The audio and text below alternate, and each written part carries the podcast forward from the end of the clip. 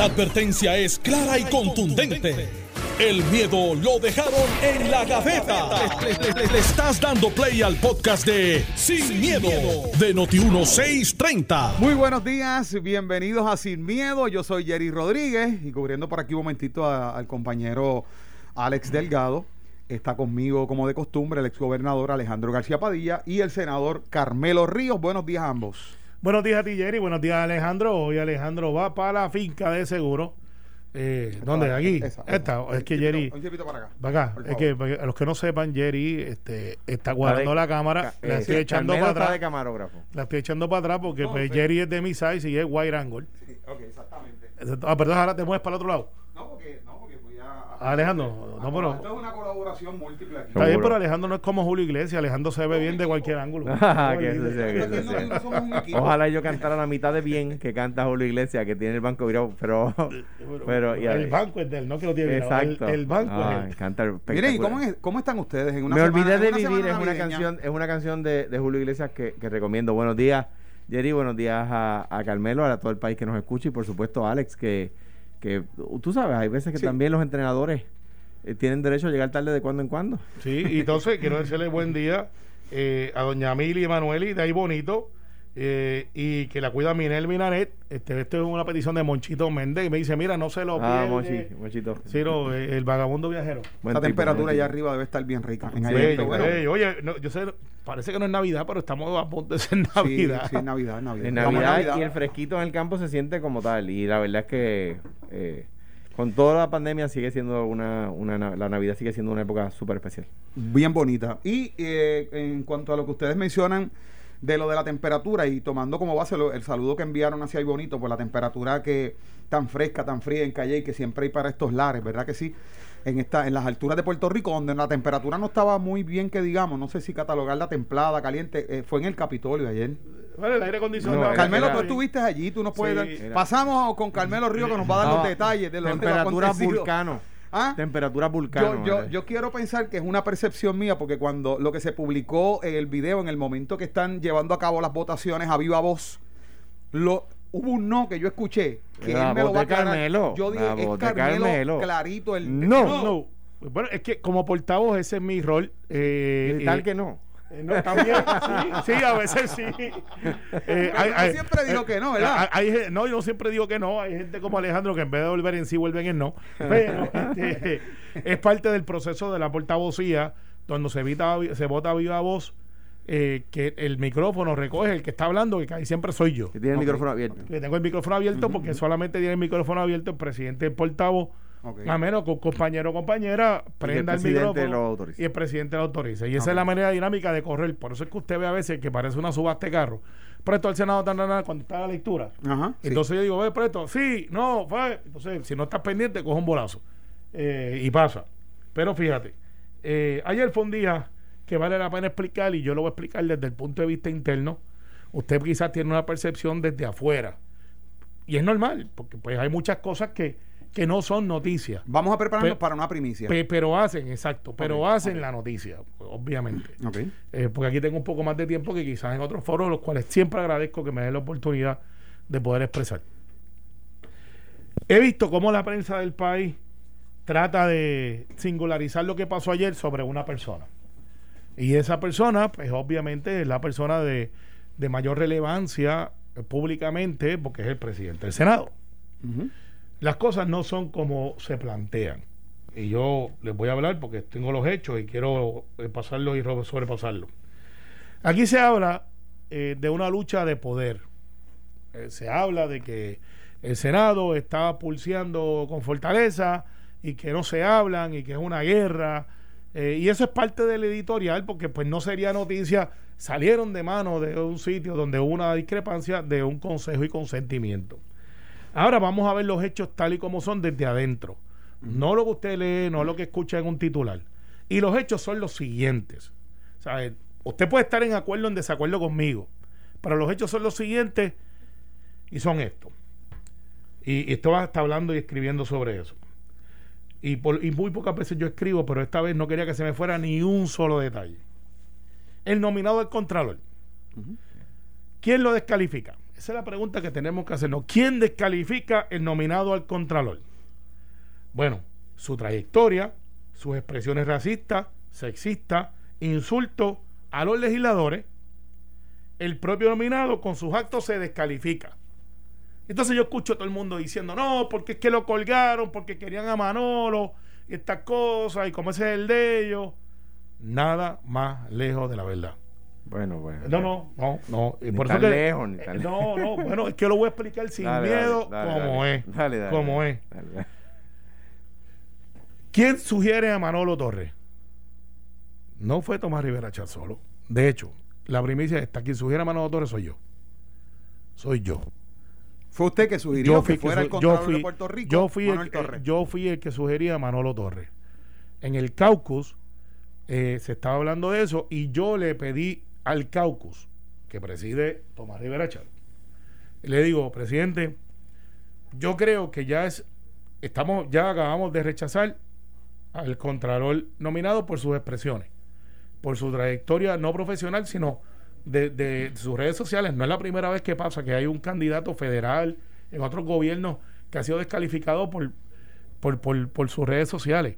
De hecho, una de las cosas que le quiero decir a la juventud hoy, que cuando usted va a pedir un trabajo, muy posiblemente el entrevistador va a buscar sus redes sociales para saber cómo usted se ha comportado, cómo es la persona y si, y si está dentro del carácter del trabajo para el que se está llevando. Y cuando usted lo hace público no tiene ningún derecho a intimidad. Así que mucho cuidado a los jóvenes con las fotos que postean, con las expresiones, porque puede ser 5, 6, 7 años después, eso venga a buscarle usted. La, la traducción de It's gonna come back to haunt you, pero eh, puede repercutir en actos futuros. Mucha, mucha, mucho juicio. Ese es mi consejo a la juventud. ¿Qué pasa? Cuando viene y surge esto, yo le pido al caucus, yo quiero hacer una expresión eh, apoyando a Manolo, porque ya hay un tranque, quedan 3, 4 días. Y yo le pido hacerla yo como portavoz. Los compañeros apoyan la gestión. Y yo le explico por qué Manolo debe de ser, porque esto es un puesto que tiene que ser aprobado por Cámara y Senado. No tiene que ser CPA. Lo de Osvaldo era otra cosa. No era que no calificaba, era otra cosa. Es que no tenía background. ¿Sabes? Osvaldo, Osvaldo Soto pudo haber sido el contralor, pero en su carrera y en su trayectoria nunca tenía algo que tendría que ver con Contraloría y auditorías. En el caso de Manolo Torres, que es secretario del Senado, él fue contralor electoral. Él hizo auditoría. De hecho, populares y PNP, que aquí es el hecho que quiero plantear, se levantaron y a pesar de que Cirilo Tirado plantea algo que no es del todo correcto, pero tampoco es descabellado, Cirilo dice, pero es que tú no puedes plantear y nominar eh, desde el Senado, eso, eso es, el consejo de consentimiento no se da de acá para allá, se da de, de- de la fortaleza para acá, y yo difiero de él, pero Cirilo dice algo bien importante, Cirilo Tirado popular, pero si nombran a Manolo, yo voto por él. Cuco Pereira, con una preocupación un poco parecida, se levanta en el debate y dice lo mismo, dice, pero votaría por Manolo. Y después se levanta Vargas Vidot y dice, yo no estoy muy de acuerdo con lo que están planteando que sea solamente del PNP, porque yo votaría por Manolo. Entonces yo miro, que no estaba planeado, que Manuel Torres no tan solamente tiene el apoyo de la delegación del Partido Nuevo Progresista, sino que tiene el apoyo de algunos miembros de la delegación de diferentes partidos. Eh, y dije, ok, la Cámara, que tiene que pasar juicio sobre este nombramiento, ha expresado públicamente que apoyan a Manolo, a Manolo Torres. Jennifer González, que conoce a Manuel, porque Manolo Torres lleva más de treinta y pico años, parece una persona que, que lleva poco tiempo porque se ve joven. da unos detalles, mano, que hacen que los nominados Bueno, se enfoquen. Bueno, lo que pasa es que tiene más de casi 25 años de experiencia. Ya va, ya va. Y empezó a los 15, ¿verdad? No, a los Ah, 18. pues sí, estoy seguro. a los detalle. 18. Estoy dando detalles, mano, tú sabes. A los 18. La verdad es Carmelo, y no, no, No, espérate, falta no, uno. no- no se había uno. visualizado Manolo uno. Torres desde que la nominación de Osvaldo, de Osvaldo Soto. Sí, estaba por ahí. Estaba por ahí. Estaba entre los considerados. Ahora falta un player que es importante. Pedro Pierluisi había dicho que Manolo Torres sería un buen candidato. Estamos hablando que están todos los componentes. Entonces, si el consejo de consentimiento es una cosa que es solamente abstracta, no puede ser. El consejo de consentimiento es sentarnos nosotros tres aquí y empezar a dialogar sobre los posibles candidatos. Hay otros, se habla del alcalde de San Sebastián, que es CPA. El colegio de CPA siempre va a pedir que sea un CPA. Pero el colegio de CPA. Bueno, adelante. Sí, no, y, y, y tienen razón de hacerlo porque pues, esa es su función. Pero la ley, que es la ley, no exige. Pero esta persona tiene experiencia, tiene auditoría, sabe lo que tiene que hacer y goza de apoyo bipartita. Por lo menos bipartita y, y independiente. Y yo lo que hice fue plantearlo. es injusto, es injusto que se le plantee solamente que fue que Tomás Rivera Chat entró ahí y le dijo a los muchachos y a las muchachas, este es el que tiene que ser y si no es este nos vamos para casa. Eso no pasó. Se lo digo, no pasó. Acto seguido, para entrar, yo sé que Alejandro tiene que entrar, pero quería partir esto. ¿Qué pasó entonces en el caso del Supremo? Tienes privilegio ahí porque tú tienes información privilegiada. ¿Qué pasó en el caso del Supremo? Y donde usted gusta escuchar este detalle de la historia, si leer un libro, es desde aquí. En el Supremo estábamos divididos, es la verdad. Eh, no hubo un consejo y consentimiento de parte de Fortaleza, esa es la verdad. Y yo creo que Maritere Brignoni fue víctima del proceso y no de su capacidad. La capacidad de Maritere Brignoni yo creo que nunca estuvo en juego. Yo creo que la gente entiende que es una buena juez. Yo creo que es una persona que tiene trayectoria. La gobernadora ha planteado públicamente que ella quiere que sea una mujer. Y yo creo que pues saliendo Anabel, que es mujer, es lógico que con la experiencia que tiene la gobernadora, habiendo siendo procuradora, quiera dejar una mujer. Nosotros no nos oponemos a eso. Esa es la verdad. Entonces se plantea que hay un pulseo, que aquí se quieren matar y lo otro. Nosotros le habíamos dicho, como Senado, que no tenía los votos. Yo soy uno de los votos a favor de Maritere Brignoni. No prevalecimos en el caucus.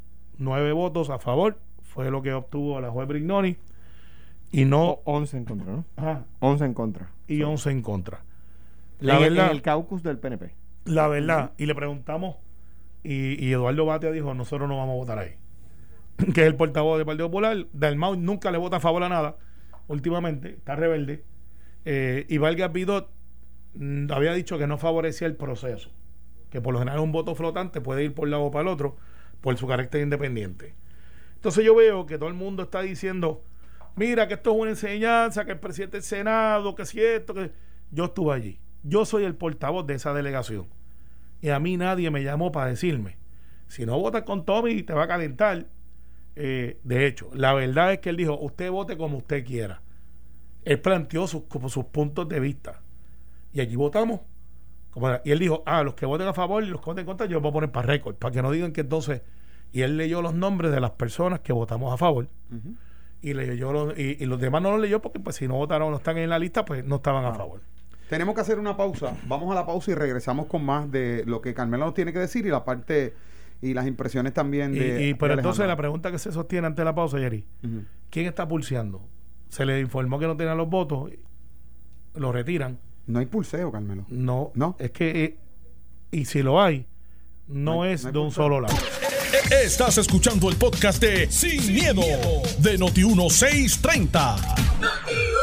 Bueno, estamos acá de regreso en Sin Miedo y hemos estado tocando, ¿verdad? Lo, lo que sucedió ayer eh, en el Capitolio, en el Senado, específicamente la votación de las nominaciones eh, para ocupar la Contraloría de Puerto Rico, eh, de Kermit Lucena y también eh, de la jueza mm, eh, Maritere Brignoni. Carmelo, para entonces redondear y finalizar lo que nos estabas dejando saber y escuchar la opinión entonces del ex gobernador Alejandro García Padilla. Pues, Yo creo que eh, esto, este capítulo no se ha acabado. Yo he visto esto antes. Eh, pasó en el tiempo de Luis Ferrer. Yo sé que parece que Ya, tú mucha- eres bien viejo. No, pero leo historia. Este, y creo que, hay una oportunidad para poder llegar a un consenso con un consejo de consentimiento. Son dos personas que pueden dialogar. Eh, y creo realmente de que hay un tercer factor que, que puede influir y pues hay que esperar que pasen las próximas 48 horas. Mañana hay sesión, hay unos nombramientos que se van a atender, eh, nombramientos que enviaron Fortaleza, que se atendieron ayer, eh, nombramientos que se recomendaron de parte del Senado y la Cámara y se atendieron ayer. Eh, y, y pues para aquellos que se desesperan y ven las cosas cuando se acaban pensando que se acabaron, esto no es así, no funciona así. Así que hay unas cosas que se tienen que dar a veces para poder llegar entonces a negociar y empezar a hablar de una manera sincera. Pero no hay pulseo. No. Hay, como siempre ha existido, una diferencia de criterio y debe de existir siempre la figura del consejo y consentimiento. Deja ver si ustedes me aceptan Alejandro. una enmienda. Hay pulseo, pero ese pulseo está ordenado por la Constitución. Eso es lo que se supone que pase.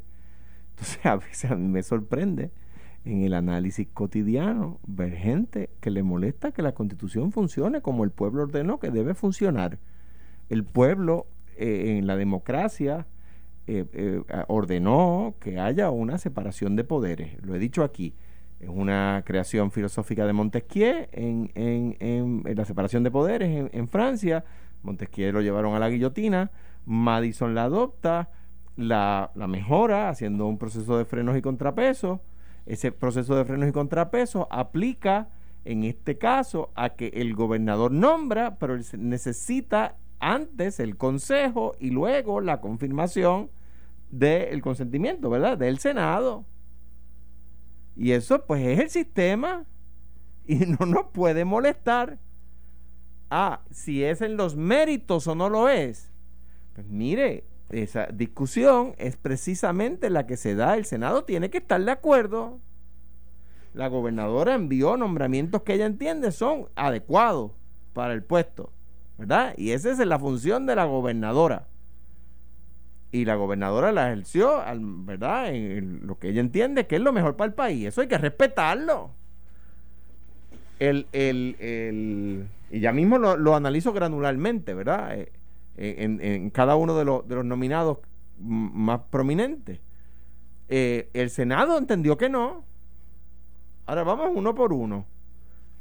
Eh, la persona que le hizo la investigación a la gobernadora sobre el CPA Carmen Lozano falló en su puesto. La persona falló en su trabajo porque ni siquiera le revisó el Twitter, que eso es básico al día de hoy. Es básico. Y el- el CPA Carmen Lozano, que, que había hecho tweet estadista, mire, pues, ¿qué esperábamos? ¿Que nombrara un popular? ¿Que nombrara un independentista? Pues, pues, por supuesto que es estadista. Que endosara a Trump, ya eso pues eh, habla mal de su sanidad. ¿Ve? Ya eso habla un poquito, ¿verdad? Eh, yo siempre he dicho que hay mucha gente contra él porque está el loco votado. Y que, y que respaldar a un racista es respaldar el racismo. Pero es que en cuanto a ese tema, brincó la verja. En- en- endosó un comentario no racista, peor, esclavista. Una persona que entiende que los negros son sus sirvientes porque son negros. Pues mira, gracias al sistema de pesos y contrapesos, el Senado frenó el nombramiento de una persona para Contralor que entiende que los negros son sus sirvientes. Si él no es racista, él ha aclarado, mira, no, mire, yo no quise hacer eso, porque ese cuento de que yo no lo hice, cuando él puede luego coger esa cuenta, sea, si el que elimina la cuenta, el que borra los tweets es él, nadie podía tuitear por él. Entonces él tiene control de la cuenta. ¿Ves? No puede haber sido otra persona. ¿Ves? Bien. Por lo tanto, ese cuento yo no me lo creo, que, no, que fue otro. No, no, se lo creo, lo siento. Lo siento. Gracias al sistema de, frenos y contrapesos, el, el- es un grupo de jóvenes abogados que tienen un blog que se llama así y son muy buenos. Eh, gracias a ese sistema, el Senado paró un nombramiento unánimemente de una persona que tenía comentarios o endosaba comentarios esclavistas en redes sociales. Ahora yo quiero hablar un poco sobre el tema ese de, de si son personas capacitadas para el puesto. Cuando yo nombré a Maite Orono y cuando yo nombré a Ángel Rodríguez Colón, yo sabía las determinaciones eh, jurisprudenciales en las que ellos habían tomado parte o como abogados o como jueces o como oficiales jurídicos. Porque no basta ser abogado con 10 años de experiencia, no, señor. No, no, no, no, no, no, no. A mí nadie me dijo, seguramente las hay. Yo no estoy diciendo que Maritari Brignoni no tiene, no ha participado en decisiones judiciales que han creado jurisprudencia buena para el país. ¿Cuáles? A mí nadie me las ha dicho.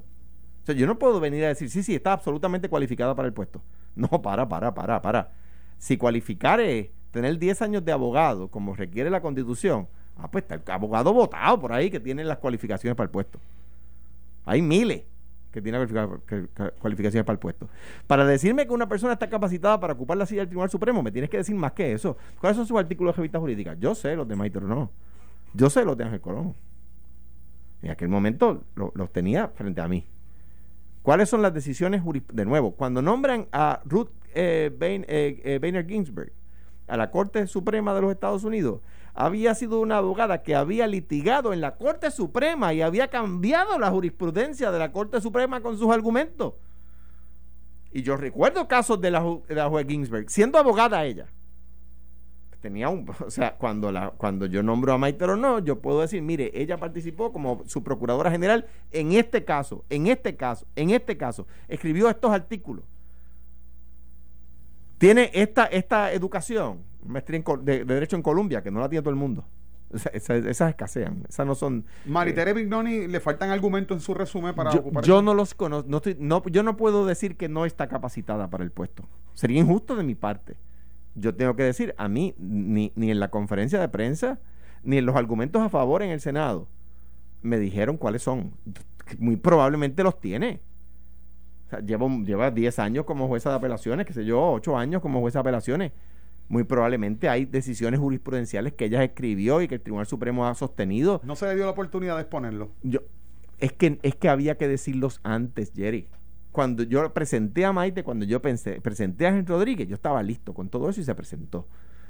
¿Ves? Entonces, ¿qué pasa? Yo, yo creo que el proceso no puede ser así de superficial y, y, y el proceso es como es y lo ordena la Constitución la gobernadora nomina a quien la gobernadora esto no, no, habla ni mal de la gobernadora ni habla mal del mal ni habla mal del senado. El análisis ha fallado. una silla tan importante el máximo foro judicial en Puerto Rico quién falló es que el análisis ha fallado.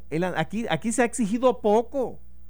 Porque ah, ah no ahora como ustedes dicen no, el pulseo es que yo cuando le digo vamos a hacer una enmienda a ese argumento es porque se está criticando el pulseo que es bueno que suceda. Ah que sea un quid pro quo Ah, bueno, espérate un momento. Depende. Porque si la persona que el Senado está, con, está aconsejándole al, gobernador que nombre o a la gobernadora es una buena persona, pues mire, esa es su función. Esa es su función. O sea, yo creo que, el, que, que, aquí, como tantas veces, nos quedamos en un. no me refiero a nuestro programa, por supuesto. En, eh, eh, y muchos analistas eh, profundizan, pero, pero también muchas personas escriben y analizan de una manera con una superficialidad infantil. Bueno, pasando, pasando a otro tema, y quiero tocar este porque es bien importante, el proyecto 1693 del senador Carmelo Ríos, con fecha del 17 de diciembre del 2020. Déjame decir una cosa más, ah. perdóname, dos cosas más. Bien brevemente. Número uno, ojo, que eh, a favor de los nombramientos estaba la gobernadora, el gobernador Fortuño y el gobernador electo Pedro Pierluisi y los nombramientos, el que más tuvo, tuvo 9 de 21. ¿Ok? Un tema de liderato ahí. Número de no, no, no, eso no habla mal de la gobernadora de Fortuño y de Pierluisi. Habla, de, perdóname, ¿quién tiene el liderato en el Senado? De los senadores PNP, ¿verdad? Y número dos, Carmelo tiene un anuncio muy importante que hacer y que yo, en defensa de Carmelo, tengo que tengo que pedir un paréntesis de, de, 20 segundos porque él me lo dijo cuando llegamos eh, y, yo, no lo quiero yo no lo quiero dejar para después. este tema, eh, este eh, pues está bien, la gente que empecemos eso es que mi esposo hoy cumpleaños ah, ahí de la marca así que eh, Eddie López por texto como siempre nos ha recordado lo que Facebook transmite no sé si pero que quede claro que Carmelo me lo dijo antes de empezar el programa temprano, así que a mi, esposa que me hoy cumple Aida, hoy, tengo, hoy tenemos celebración en mi casa. Muchas felicidades para ella. Para Aida que nos escuchen en el, el regalo brilla, Aida. El regalo brilla. Muchas felicidades, muchas felicidades. Brilla, brilla. Mira, wow. Bueno, yo quisiera pasar a este tema porque estas son las expresiones de Tomás Torres, eh, ¿verdad? Representante del consumidor en la Junta de Gobierno de la Autoridad de Energía Eléctrica, donde él dice, y citamos, el proyecto 1693 del senador Carmelo Ríos, con fecha del 17 de diciembre del 2020, aumenta los miembros de la Junta de Gobierno de la Autoridad de Energía Eléctrica de su composición original de 8 a 11 miembros. Esta medida añade tres nombramientos eh, ex oficio adicionales, el director ejecutivo de la autoridad para las alianzas público-privadas, el secretario de Hacienda, el director ejecutivo de la Oficina de Recuperación, eh, Reconstrucción y Resiliencia, conocido como CORT 3. Luego de esta medida, la Junta de Gobierno de la Autoridad de contará con seis miembros nombrados por el gobernador ante cuatro miembros independientes y el representante de los consumidores. Esta medida politiza la Junta de Gobierno de la Autoridad de y le resta credibilidad ante los grandes retos que representa la transformación del sistema eléctrico de Puerto Rico. Dentro de estos retos se encuentra la implementación de la nueva política pública energética de Puerto Rico, Ley 17 del 2019, modificación del contrato de Luma Energy y la reconstrucción del sistema con fondos federales, totalmente opuesto a la medida, Carmelo Río. Bueno, hay gente que nunca tiene este, nada positivo que decir de nada. Eh, yo los comprendo, esa es la democracia. Si se lee el proyecto, yo no estoy politizando nada porque como si se diera cuenta que el gobernador electo Pedro Pelici está nombrando gente a muchos de esos puestos que no son afiliados a un partido del otro, lo que pasa son componentes indispensables, en mi opinión, eh, para poder tener una autoridad de energía eléctrica que sea mucho más responsiva a las necesidades del pueblo y no a un grupo chiquito. Y me explico. Léete las tres posiciones para que él escuche otra vez. ¿Cuáles son las tres que yo estoy añadiendo? Eh, está eh, recomendando el director ejecutivo de la autoridad para las alianzas eh, público-privadas, el secretario de Hacienda. No, no, para ahí. Ok. Vamos, porque voy uno por uno, porque esto tiene que tener una explicación. Esto no es porque sí. El director de la política de alianzas público-privadas, ¿verdad? De las APP. Y no tenemos una APP que se está trabajando ahora mismo en la autoridad. Debería de estar ahí el que maneja eso. Vamos para el otro. O sea, poner en la Junta el, el, de la, el, el que dirige la oficina de las APP. Es lo que estoy diciendo. En, la, Junta. es, un, voto más. Ah, el secretario de Hacienda. Secretario de Hacienda tiene que ver con toda la operación del gobierno que de dinero y la corporación, aunque es una corporación, una corporación del gobierno de Puerto Rico. Y el secretario de Hacienda lo que me da, y, y además que tenemos un gran secretario, que goza de la reputación de todas las líneas partidistas, yo creo que es casi un grito a voces, eh, de que le dicen Paquito, pero su nombre no es Paquito. Eh, es una persona que va a estar allí velando por los intereses del contribuyente. A la misma vez, maneja los asuntos del Estado. Es un nombramiento que debería estar ahí y en otras juntas también que tengan una capacidad como esta. Dame el otro. Y el otro es el director de Cor ¿Qué hace Cor bueno, está con la reconstrucción y resiliencia De, Puerto Rico. Gracias. Si yo hubiese querido politizar eso, yo pongo, ah, pues voy a poner ahí a uno que no tiene que ver nada con lo eléctrico. Eh, porque yo sé de los míos y los voy a poner ahí. Entonces, si él puede derrotar los argumentos míos de que esas tres personas no tienen relevancia con lo que es la recuperación, con lo que es los contratos de, de, de P3, si él me puede demostrar a mí que ninguno de esos tres tiene nada que aportar a la Junta, lo que pasa es que él está viendo un argumento de él político. Pero él, no está, él no está argumentando lo que la labor que pudieran realizar ah, pues estos tres gentes, ¿verdad? Él lo que tal vez está hablando es de que son personas que fueron nombradas por un gobernador, que están posiblemente dentro de un partido político, las van a introducir dentro de una junta que debe ser independiente. Una junta que es de una utilidad de interés público del gobierno y que yo lo que le estoy añadiendo son los componentes que hacen falta si él está contando números PNP populares, eso es su problema. El problema aquí es que hay gente que se dedica a criticar toda su vida y han tenido la oportunidad de estar en la Junta y no han hecho nada por la Junta. Que no sea criticar. Son los que siempre están quejándose de todo, pero no proponen nada. ya estamos finalizando, Alejandro. sí, pero Ahora vamos a Alejandro porque yo sé. yo creo, yo creo que yo creo que que discrepa en una no quiere decir que no ha aportado nada en el pasado. Yo creo pues, que es un buen miembro de la Junta que, que en esta vez pues discrepa, ¿no? Y uno pues, tiene que a veces coincidir y a veces no, en mi opinión.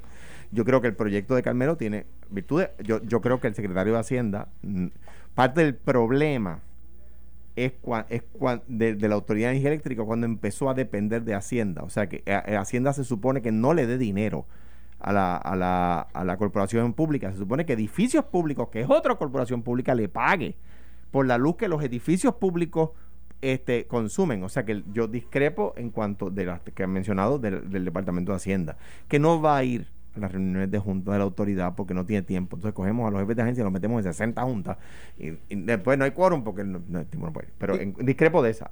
Y, y, y, y el gobernador electo Pedro Pierluisi dijo que iban a atender solamente una agencia. Pero, pero, cada, ah, cada director de agencia. pero, pero déjame ir más lejos. Yo aprobé una ley que el PNP en este cuadrenio eliminó y que yo recomiendo, ¿verdad?, al portavoz de la mayoría que consideren volverla a presentar. Que es una ley que le prohibía a los funcionarios electos llamar o hacer cualquier gestión para intervenir en las decisiones de personal de las corporaciones públicas. Esa ley ayuda a despolitizar, porque ya deja de existir que el, el funcionario electo llama, mira, para que me cojas a fulanito en la autoridad, ¿ves? En la que sea, de fil de blanc, el que diga cuál, la autoridad que usted quiera, ¿verdad? Entonces, ¿qué pasa? ¿Qué pasa? Eso fue uno de los principios, no el principio, pero uno de los principios de los males de la autoridad. O sea, llegó el momento, hubo una ocasión donde un, un, un gobernador PNP nombró al recaudador del PNP en la, en la corporación pública a dirigirla. ¿Sabes? Y eso pues ya está, ya llegó al colmo, ¿ves? Entonces, eh, ¿por qué? Porque- ¿Es favorable el proyecto? porque era, yo creo que uno tiene que ver luces y ver sombras, ¿verdad? Yo como, si yo fuera parte del Senado o de la, de la Comisión de ¿Cuándo se va a Carmelo, a propon- propondría enmiendas, ¿verdad? Eh, ahora, en cuanto a, en cuanto a, a la, la oposición que se ha mencionado, yo creo que, que no es una persona, discrepa ahí de Carmelo, que se dedica a, a pro- proponerse todo. Yo creo que en esta ocasión discrepa y que son las cosas donde hay pulseo. Bueno. pero para eso es el proceso legislativo, ¿ves? para que la gente, Si- si para- algún por eso es público el proceso legislativo, si para algún- que la gente se pueda oponer o favorecer. Si algún pulseo lo seguimos fuera del aire porque hasta aquí llegó sin miedo. Esto fue, el podcast de Sin, miedo, de Noti1630. Dale play a tu podcast favorito a través de Apple Podcasts, Spotify, Google Podcasts, Stitcher y notiuno.com.